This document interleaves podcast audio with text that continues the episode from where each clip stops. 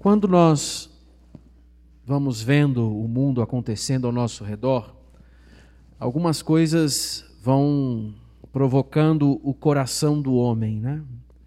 O coração que naturalmente, porque foi criado por Deus, o coração nós naturalmente, porque fomos criados por Deus, pulsamos no nosso coração a necessidade de sermos amados e a necessidade de amarmos.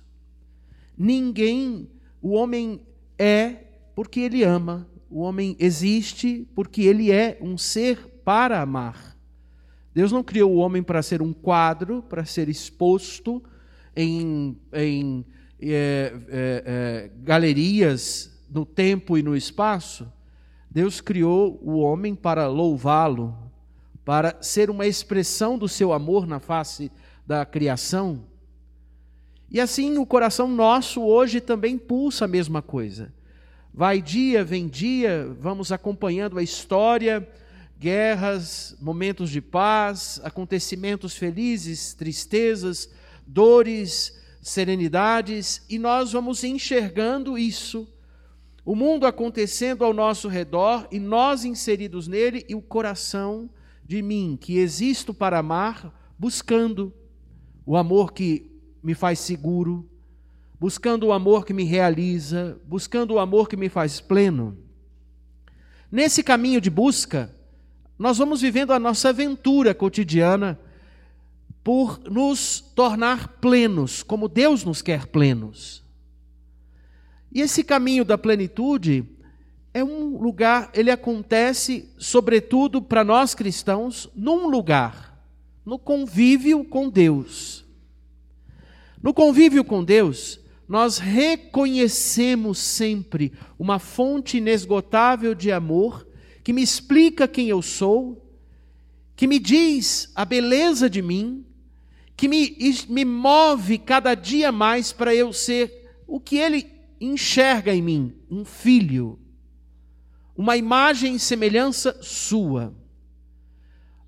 Diante de Deus eu também percebo aonde alcançou, as, percebo as consequências do pecado. Percebo ainda muita, muito medo de confiar nele. Percebo muito medo de acreditar nele quando os momentos são às vezes mais difíceis. Percebo o quanto eu esqueço de agradecer quando vivo uma bonança. Percebo quantas em, na, em quantas desculpas eu dou para não ir à missa, para não rezar, para não ter um, não me esforçar para viver no convívio com os irmãos, na comunidade. Quantas desculpas eu dou, percebo o quanto ainda eu estou muito instalado no meu modo de lidar com as coisas. Convivendo com Deus, eu me dou conta também disso. E quando eu percebo as minhas dificuldades para amar, como para viver o amor que me realiza, o amor é, que está no meu DNA, sou imagem e semelhança de Deus, amar como Deus ama, Deus vem ao meu encontro e me ajuda. Deus vem ao meu encontro e me renova e me dá suporte. Deus vem ao meu encontro e próximo de mim fala o necessário para me recompor. Quem é esse Deus que vem ao nosso encontro? Jesus Cristo, o Verbo que se fez carne e habita entre nós. A palavra por que me criou vem agora me acompanhar, vem ser em, junto de mim o sustento para que eu não erre a rota. Ela vem ser aquele a força, a orientação, o acalento, vem ser o consolo para eu ir ajustando tudo o que foi dissipado, desordenado, perdido no encontro com Ele, no convívio com Ele, no meu lugar. Conviver com Jesus é mais ou menos como chegar em casa depois de uma longa viagem. Eu viajei, rodei, andei, mas, como diz o Padre Zezinho numa das suas canções, eu não me acostumei nas terras onde andei, porque aqui é meu lugar. é interessante pensar que esse convívio com Jesus é o meu lugar, porque então, quando eu entendo isso, eu vou me nutrindo da alegria desse convívio para eu batalhar. Batalhar todos os dias para me colocar perto, para não perder a sintonia com Jesus, para não perder o sentido da minha vida. E o que é batalhar por isso? É batalhar por coisas práticas no nosso cotidiano. É batalhar para estar onde nas fontes de Deus, palavra, pão, convívio com os irmãos. Sabe, a palavra e o pão são o Cristo que independe de mim, que não, eu não preciso fazer esforços, ele vem ao meu encontro. Agora, depende de mim uma coisa: acolhê-lo. Você acolhe Jesus? O quanto você e eu acolhemos o Senhor? O quanto eu e você dizemos, pode, Senhor, como diz numa canção, podes reinar, podes atuar aqui, governa a minha vida, sede o general supremo, eu entendi uma coisa da minha, na, quando eu morei com uns padres chilenos, eles me disseram que, se eu não me engano, padre, no Chile, Nossa Senhora do Carmo é considerada general supremo do Chile, não é assim? Pois é, seja, Senhor, general supremo de mim. Eu quanto eu consigo deixar isso acontecer? Ah, padre, eu faço isso. Tá, mas fazer isso significa que eu vou ouvir Jesus e amar o irmão.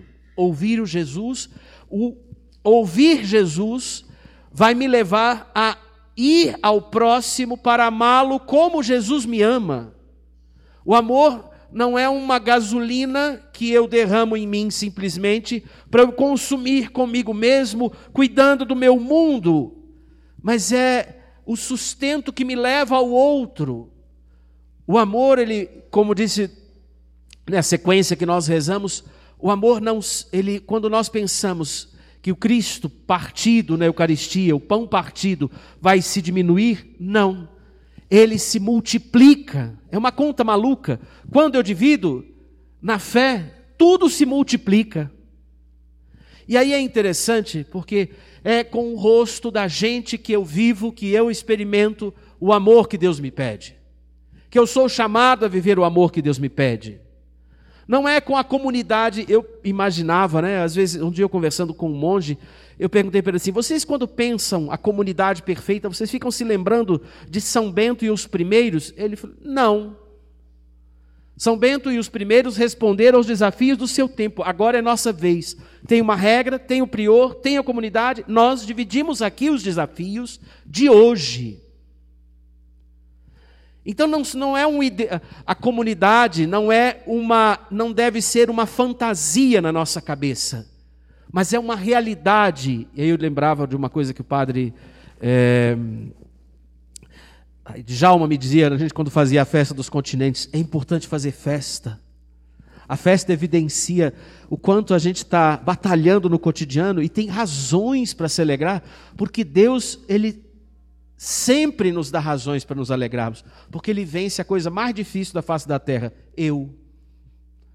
E aí ele vai tornando tudo bonito, vai tornando bonito a, luta do outro para ser fiel na construção que ele faz, nos desafios que faz, no gênio que tem, dobrando os, os, medos que tem, vencendo os medos que tem, vencendo às vezes um gênio às vezes mais colérico, vencendo às vezes uma preguiça, vencendo os um e todo mundo movido pelo mesmo convívio, o do Cristo que nos leva ao outro. Celebrar hoje a solenidade de Corpus Christi é repetir essa partilha que nós ouvimos no Evangelho. O Senhor vem multiplicar de novo o pão. Em cada missa é o mesmo pão. E em cada altar da face da terra é o mesmo pão.